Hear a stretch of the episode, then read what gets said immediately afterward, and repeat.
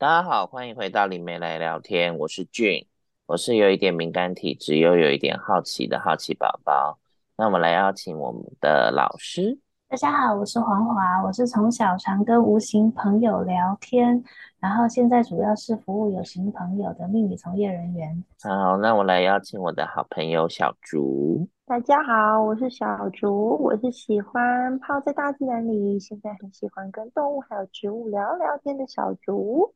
好哦，小猪现在在外岛风情的金门，对不对？对，我在金门的一个就是就地重建的古宅里面。嗯，感觉很熟悉哦。呃，很很有那个小时候在阿妈家的感觉。哎，我小时候的那个公妈厅也是那种三合院的那个造型。对啊，不过现在不在了。我觉得现在这种房子很少了，但是以前这种房子对小孩来说是很好玩的。对啊，还蛮好玩的。我以前也觉得那个公妈天还蛮有趣的。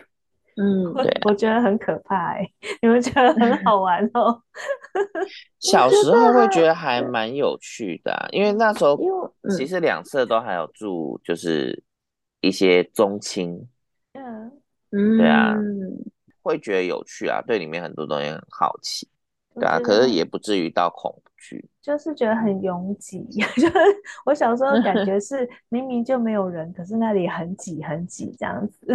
哦，然后会听到一些祖先在讲杨氏子孙的八卦。就很好笑，哦、对。然后说啊，那一那一对夫妻就是很爱吵架啊，他就一直吵那个什么钱的事啊，什么的，什么老公外遇啊，嗯、然后他们都在那边讲。好哦，很酷。可是我觉得这这这也难免的，你也没办法那个。嗯，你也没办法。对，嗯、但我觉得有趣的，对我来说，小时候觉得有趣的是，因为它可以，就是有很多亲戚朋友在这里，所以就会有很多的人，嗯。嗯，对，你可以跟很多的小朋友啊，或者是人，然后可以讲话，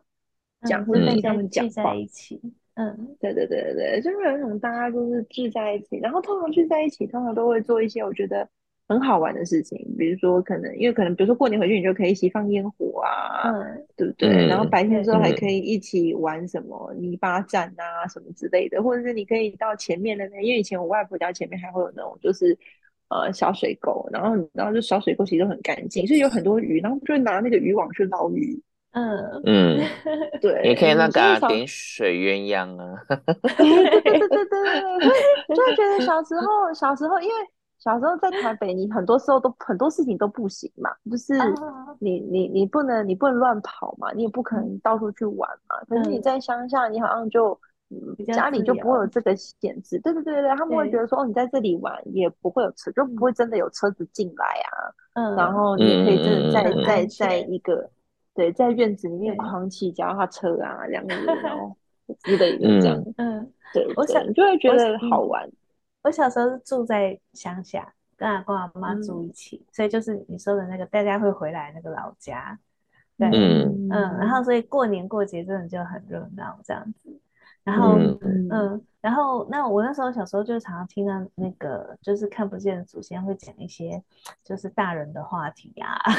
就是当大家都回去以后，嗯、家里面变得比较冷清的时候，他们就会讲一些大人的话题。然后我那时候小时候就常常会听到一句话叫“代天命”。哦，就说你吗？所以他们在讨论带天命的这件事情啊，嗯、就是说可是他有讨论到你吗？还是他只是在闲聊这件事？他们有有在就是在讨论我，就说啊，这个孩子是不是有带天命啊？是不是要安排他走一些什么祭祀啊什么的？嗯、然后可是就会有另外一派的祖先说不要啦，他就是乖乖的就好啦，就是安安分分的找份工作找人嫁就好了。为什么要让他去做那种工作？因为那个很容易背业力。嗯，哎、欸，可是可是不是灵魂一开始就会先设定好吗？对呀、啊，但是祖先就是很关心杨氏子孙嘛。其实我们、哦、我们的灵魂设定好，然后来到人世间啊，可是，在人世间的因缘要成型，它还有很多无形的力量在背后推动那个因缘线的运转。嗯所以呢，哦、就是即使说啊、呃，我有有带了这样的一个使命来，也不见得一开始就会走在那个路上，因为祖先他们也会有他们的考量，爸爸妈妈也有他们的考量，嗯、但是也许就是这个一波三折，就是我当初选定的人生剧本啊。嗯嗯，对啊，所以其实它都是一起的，它其实不是分开的。嗯，对啊。然后，哎，我们这一集，哎，我们这一集啊，就是要延续，就是灵媒体质的小孩，因为之前已经聊到他灵媒体质的小孩的出生到念国中。然后到谈恋爱，然后我们现在来聊聊他们 关于他们的社会化，常常会遇到哪些有趣的事情。对对啊，前面是闲聊啦，然后后面我们 再讲我们今天到底这一集要干嘛。那我先破梗了，对，就是带没问题，没问题。嗯，对啊。不过我小时候，我好像我跟小猪都没有遇到，就是有任何一个公标系统说，啊，你这个孩子哈。就是要干嘛？嗯、要认什么干爹干妈，或者要干嘛都没有。嗯、我是没有啦，嗯、对啊，我也没有。我小时候是认那个观音娘娘当干妈。对哦，嗯，就我妈，但是我长大，我妈才跟我说，所以我也不清楚，都是他去拜拜的。然后他说我小时候，嗯、我爸也讲一个很妙的事，他说你小时候身体不好，可是你很少生病。我想说，那你是从哪里知道我身体不好？对，我又没有 生病，你是从哪里知道我身体不好？他说，因为我常常就是 会突然脸色惨白。就是，就是可能带去呃比较人多的地方啊，还是说刚刚好旁边有一些人比较激烈的争吵，我就会脸色发白这样子。啊，对，我还以为你父亲时时帮你把脉，让你身体不好。对，是学医的，我觉得他讲话很好笑。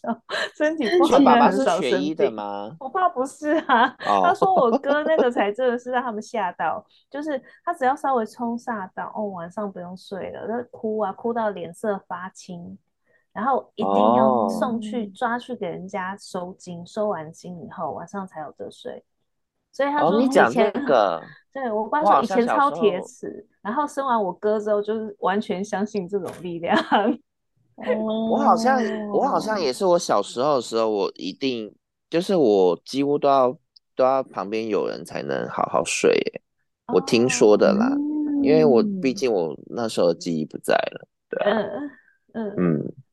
对啊，题外话。哦，所以你没有跟哥哥一起睡，就是你们兄弟？有啊，有啊，有啊。哎，有跟哥哥一起睡。应该说以前，以前一开始我出生没多久，那时候家里就是，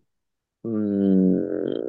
因为那时候是爷爷奶奶，应该算爷爷奶奶建的房子，那时候建的房子，所以主要就是。就是我父亲跟我大伯，因为奶奶的小孩嘛，我父亲跟我大伯之外，还有呃几个姑姑，数一下，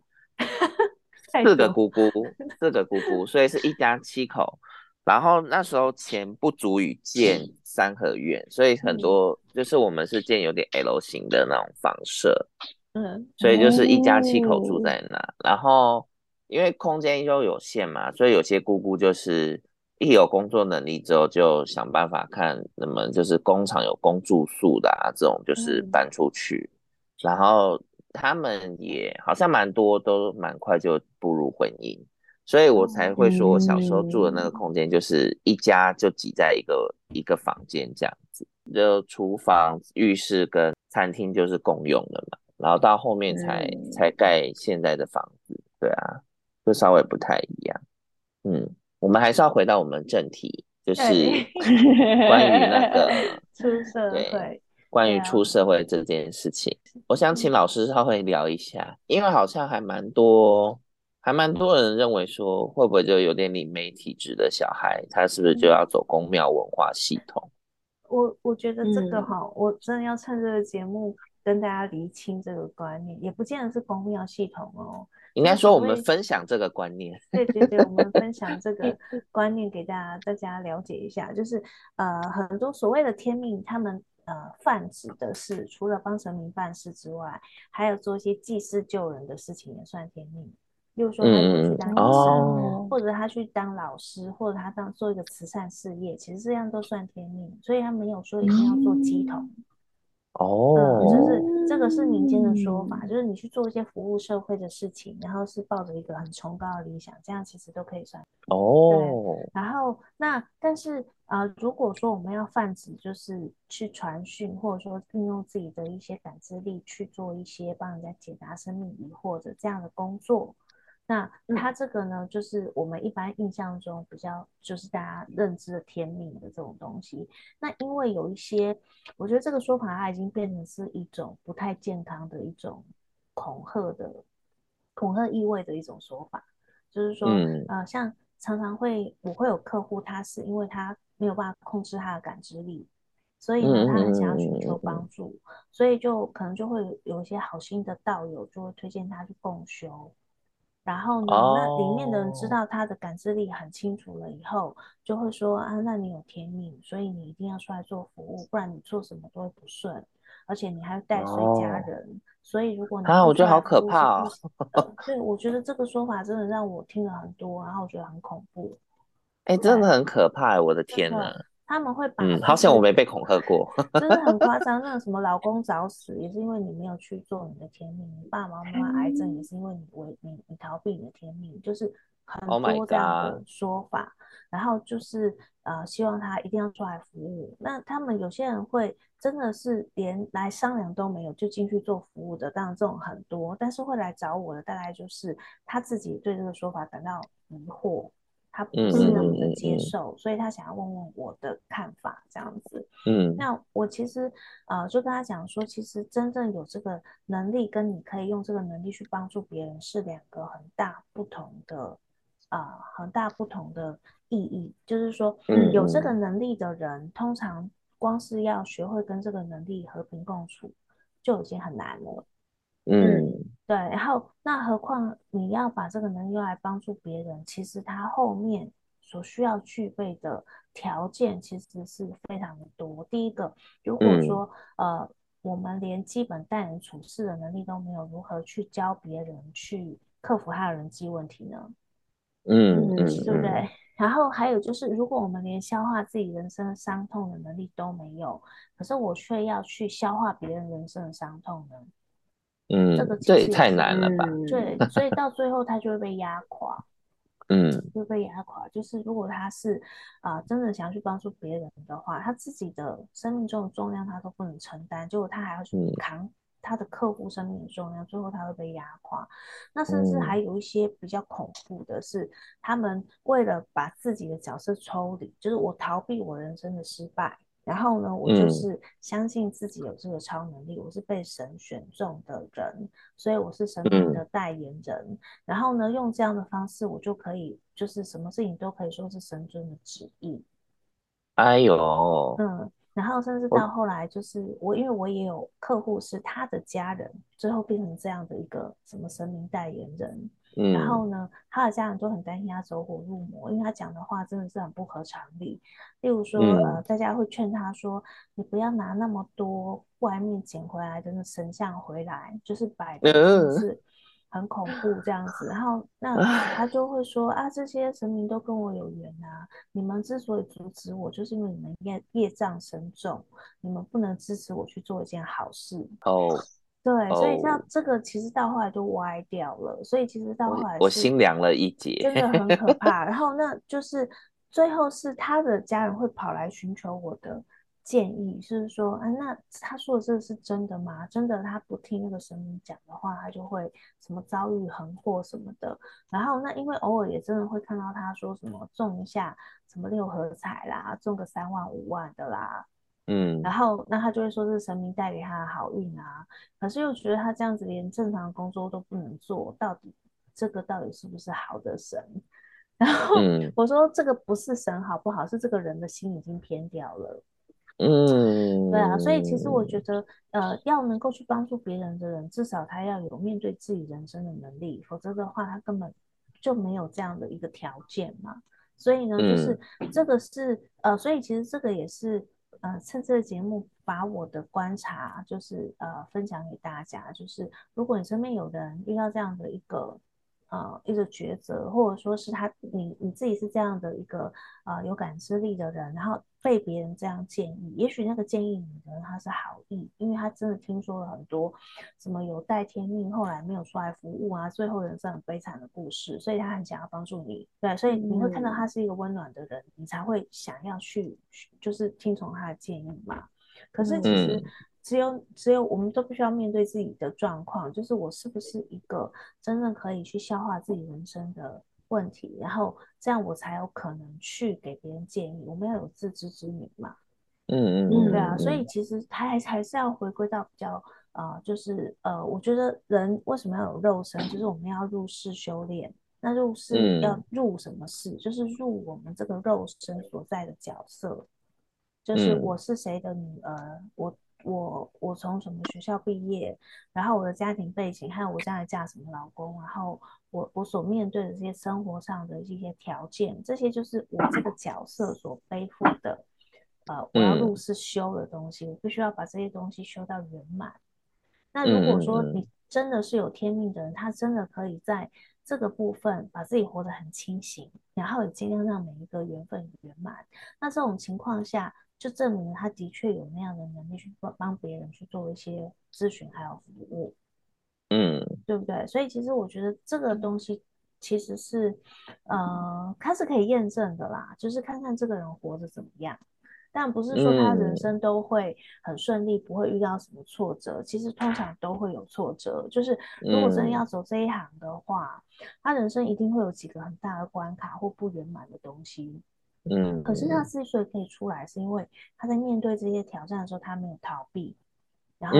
他很负责任的去穿越它，嗯、然后所以他修炼出来的那个圆融，嗯、还有那种对人的理解跟包容，才有办法让他去服务客户这样子。嗯，对，我其实因为我店里就是我在早餐店工作嘛，我店里其实还蛮多。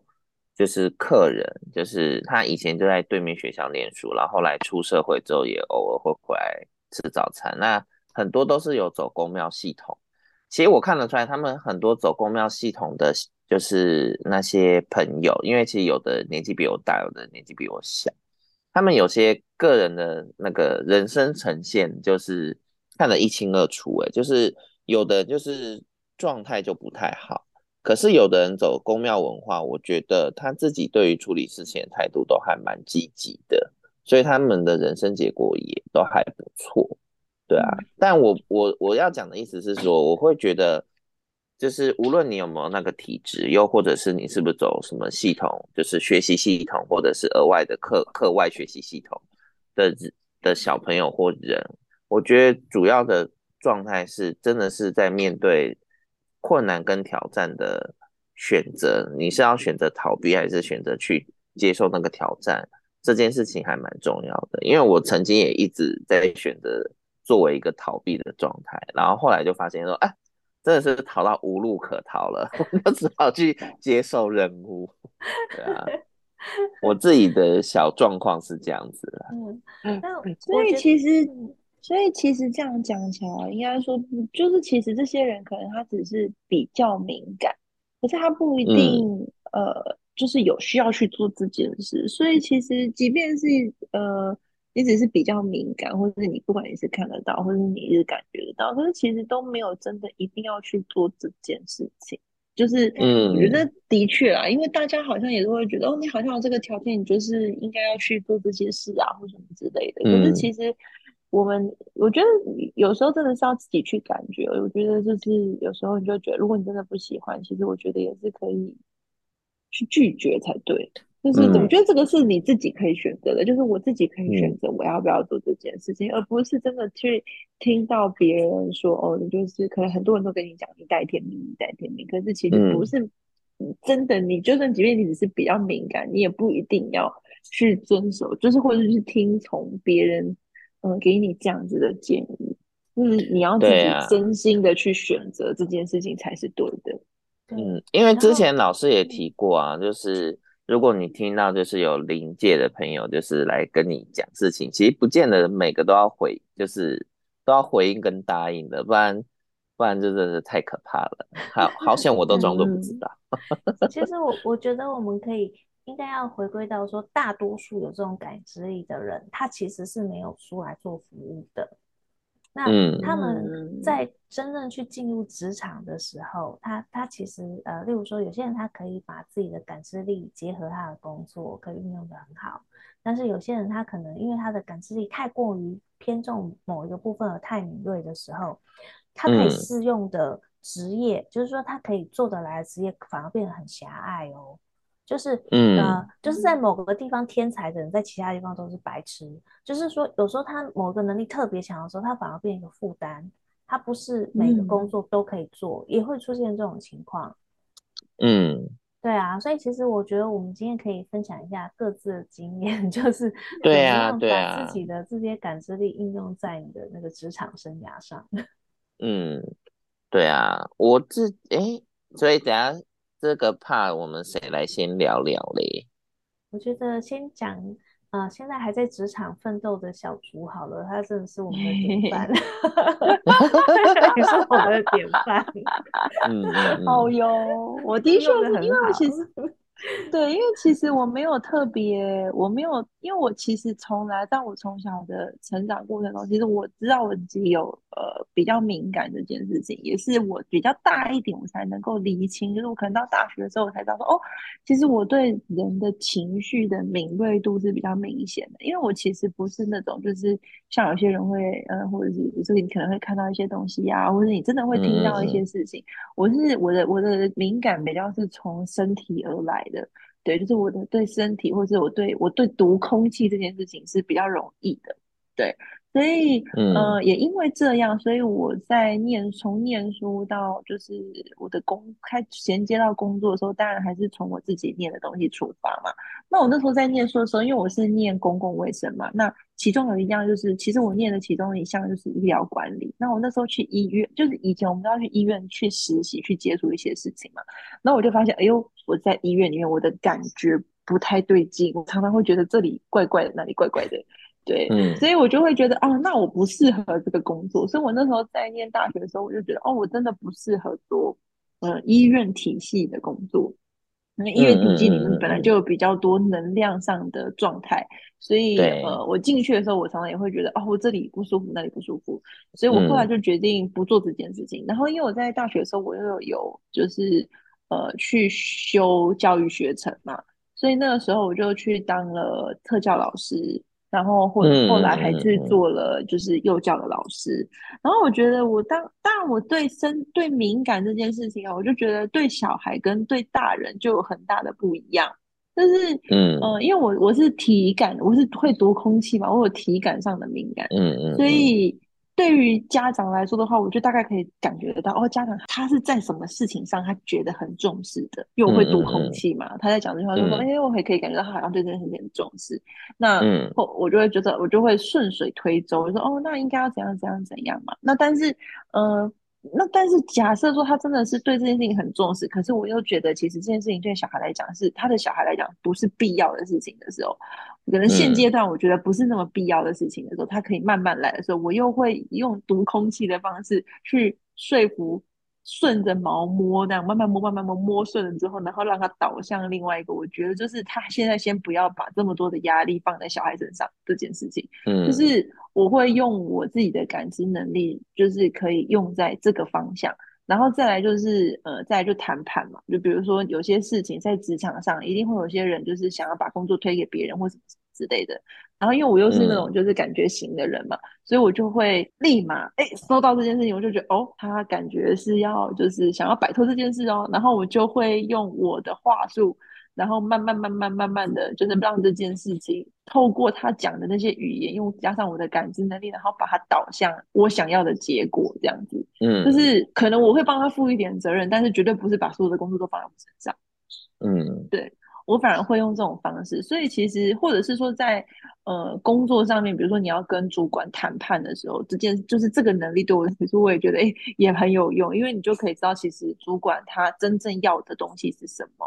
那我就可以直接去着重他要的，嗯、然后对于呃可能他没有觉得那么重要的事情，我就可以诶轻松的跳过，大概就是这种感觉。对啊，然后如果是面对小孩的话，嗯、我觉得对小孩来，因为小孩是很直接的，就是即便我会读，因为大人会隐藏嘛，他会隐藏在后面、后面、后面，因为他可能他讲这句话，他可能其实有好几层的意思在他里面。可是小孩就比较不会，小孩就比较直接哦，所以我觉得我对小孩，就是那时候在照顾小孩的时候，我都会觉得说，哎。就像我那时候在当幼教老师，我就会呃，一般来说幼教老师他都会觉得哦，那就是要帮小孩呃拖好地啊，准备好东西啊，然后东西都要准备好啊，然后什么东西都要帮他收好啊，什么东西都要帮他擦好。可是因为我就是会感觉到这个小孩他其实是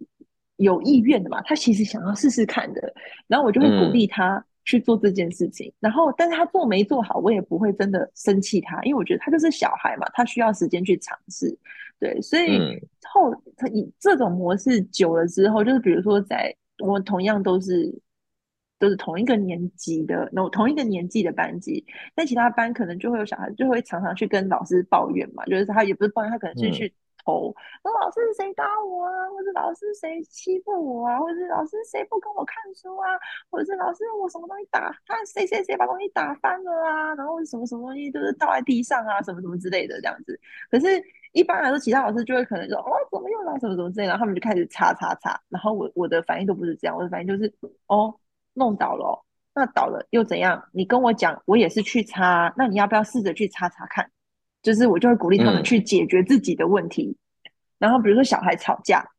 说：“老师，我想要玩玩具，什么事都不跟我玩。”然后我就说：“哦，可是老师现在在忙哎，那你们要不要试着先讨论看看，你们要怎么解决这个问题，再来跟我说。”然后，嗯、所以久而久之，他们自己就会讲啊。比如说，真的有小朋友弄翻东西，就是说，就会有旁边就会有另外小朋友说啊，这这这把弄倒，然后就会有其他的小朋友告诉他说，弄倒又怎么样，擦起来就好啦。然后他们就会开始比较手脚比较利索的人，他们就会去拿抹布开始擦地板，这样子，嗯，对，然后把把垃圾都捡起来，对。然后比如说真的吵架，他们就会开始在旁边讨论啊，然后他就会说。然后我们那我们就轮流看呐、啊，因为我就叫他们，那你们就轮流看嘛，或者他们就自己协调出来，他说啊，那今天你看，明天我看，这样子。嗯。然后他们只要他们能够协调好，然后其实我也都不介入，因为我就觉得，那你就学会自己解决问题嘛。那他们也会表现出就是他们其实可以把做得到的样子。所以我觉得那时候，我觉得对于我来，就是这种比较有感知能力的人，我反而会是用这种方式去在职场上那。后真的是比较到后期之后，就是当我的敏锐度越来越敏感之后，我才试着去用宠物沟通的方式去帮助别人，就是本身是帮动物讲话这样子。对，那但是在前期，其实我真的都还是做是正常的职场上的工作。嗯嗯，我觉得这个蛮重要哎，就是因为如果我们是要服务人的话，就一定要 进社会上去走一遭。哦，对啊，然后再转做这种一些咨询的工作，要不然的话，客人讲什么我们都听不懂啊，无法无法同理。对，就是很那个。很很飘在半空中，然后给的建议就是好像想当然了，可是跟人家的感受可能差很远，这样子。嗯，对，这还蛮真的。我我在进命理圈之前，我也是有在一般职场服务过，在大学的时候就开始打工，嗯、然后最高级的是同时做三份工。嗯然后也太累了吧！因为反正都空空谈很多，所以就、oh. 所以就可以就是都都试着做做看。然后我发现啊，就是呃有时候那个敏锐度会帮助我，例如说做销售的时候，对、嗯、我其实我其实呃我记得我有一次卖帮那个呃去百货公司的那个柜代班，然后他们那时候刚好有一个档期在卖那个自走型的吸尘器。就是吸尘器机器人，嗯、因为那个时候大牌子的是一台要一万多块，然后呢，嗯、那他们那一家呢四九九零而已。嗯嗯，可是因为他们不是主要做这一个的，所以就大家比较不知道。然后那时候刚刚好又是遇到父亲节还是母亲节，我忘记了。然后我我声音很小嘛，啊百货公司又不能拿大声公，嗯、所以其实我都觉得说我的声音那么小都没有什么听到。那我就是呃抓准客户的心态，知道他们想要听什么，我就说那个同样的东西那边卖一万多，我们卖四九九零，就这样一句话。嗯、然后我那一天就卖了快要八台出去。哇哇，对啊，所以其实我觉得有时候感知力强的人，其实蛮知道别人想听什么。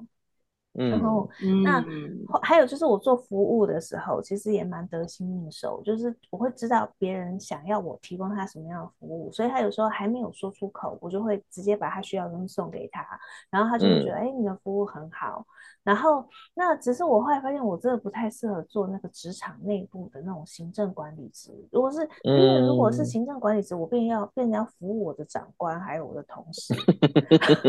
然后我觉得很惨，因为 因为他们就会不断把工作堆给我嘛，然后又没有业绩，而且是长期服务，太。对，就长期服务啊，所以后来我就发现我真的不行。然后我我之所以会有这个认知，是因为我本来想要去做营养师，因为我是念食品营养的，所以就是。试着去营养师的职场待过，后来发现不行哎、欸。如果我是服务那个来吃东西的客人的话，他们会对我有很高的评价，然后他们就会常来拜，嗯、常常来光顾。可是如果我就服务我们这些内部的 同事，他们也会常常光顾，就是什么事情都叫我做，然后我都不会拒绝。嗯，哦，我觉得这样真的很惨，太可怕了。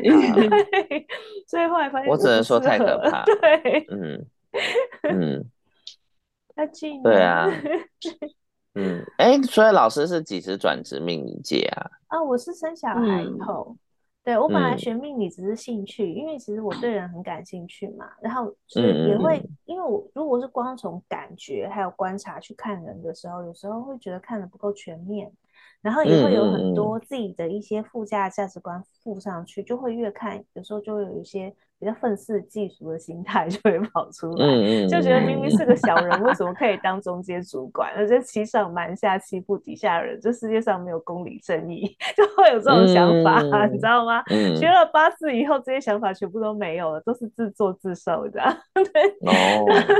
就是我后来学命理之后，我会用一个比较用一个比较宏观的方式去看待每个人的人生选择，就是为什么这个人他的命格就是可以做好中阶主管，为什么长官就是喜欢。还他，因为这个这个位置本来就是需要，就是要能够让长官喜欢他，他要能够叫得到底下的人，嗯、叫得动嘛。嗯、所以呢，他当然就会这样子上下的手腕他都要有。只是有些人他用一些比较自私的方式，会让底下人觉得说你就真功诿过拍马屁。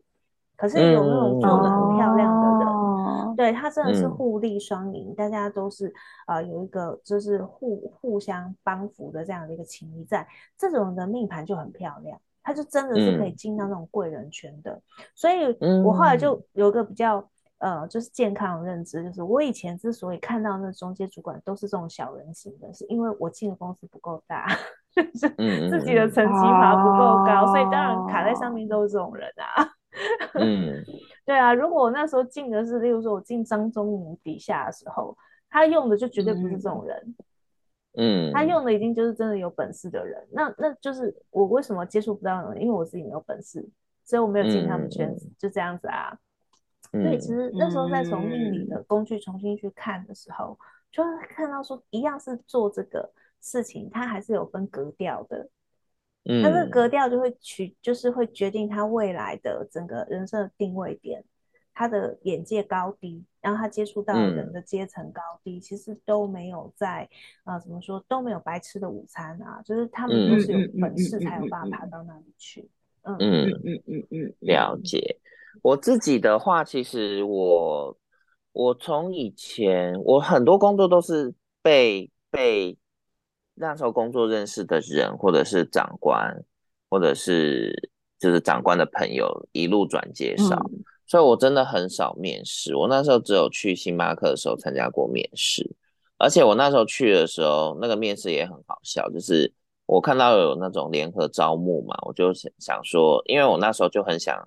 离开那个行销公司，而且我也觉得行销公司的老板跟老板娘也希望我离开。应该说，老板娘很希望我离开啦，因为她就是拿了我的那个命盘去算嘛，然后人家就说哦，他怎样啊，就不适合在这啊，然后干嘛的，然后常常一直塞一些奇怪工作给我的，其实也都是老板娘，然后我老板也很头痛，因为自家的太太也很难很难讲，讲了太太又不高兴，然后不太太又管会计，然后太太一不高兴，就是很多事情又很难运行。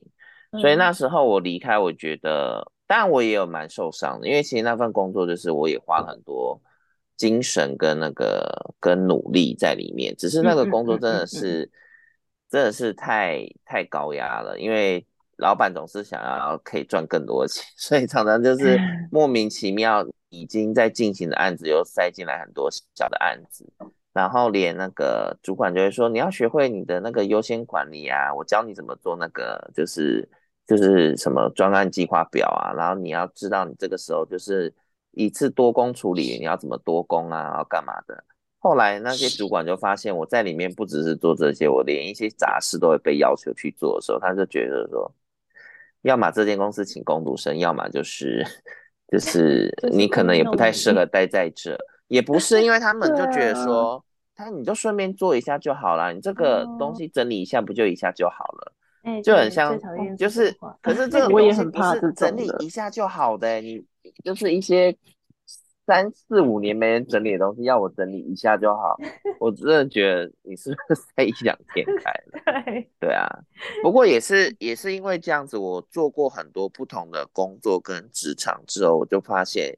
我其实可以，我后来就发现我透过我人生这样子走，就是走这么多不同的职场圈的时候，我发现我看很多事情的角度会相对客观许多，就不会觉得说。什么事情你应该弄一下就好？我发现我的同理心也增加蛮多的，对啊。我我觉得我有一个假假想的提问，嗯嗯嗯、就是但我自己没有答案，我是想知道说是不是啊、呃，我们这种特质的人比较会遇到比较戏剧性的 人生转折。对 戏剧性的人生 转折哦，人生转折，因为之前在职场的部分，真的就是遇到蛮多转折的，然后那个都不是我自己去造成的，就是有点像是恰逢其会。我后来都觉得说，那有点像是，嗯，来了个姻缘的 那种感觉。嗯，但我是觉得说，主要是因为我后来要做的事情，我可能这些东西我都需要去经历过。嗯。就是我，我需要经历过很多关于应对进退的事情，或者是一些人际相处上的眉眉角角，所以我才我才会经过那么多。然后，但餐饮占我目前来讲占我工作历程还蛮大的一个时间点，但我会觉得也是因为我有一些当初有待过行销公司的一些概念跟节呃电视台节目组跟行销组的概念，所以我对于做一些。做一些企划流程的东西，我就还蛮容易上手的，对啊。总之，因为时间也差不多，就是这一集我们主要想带给大家的资讯，就是不要认为说带甜蜜就一定要做很多事情，我们还是要回归在人世间的落实上。那我们就跟大家说声拜拜喽，拜拜，拜拜，拜拜。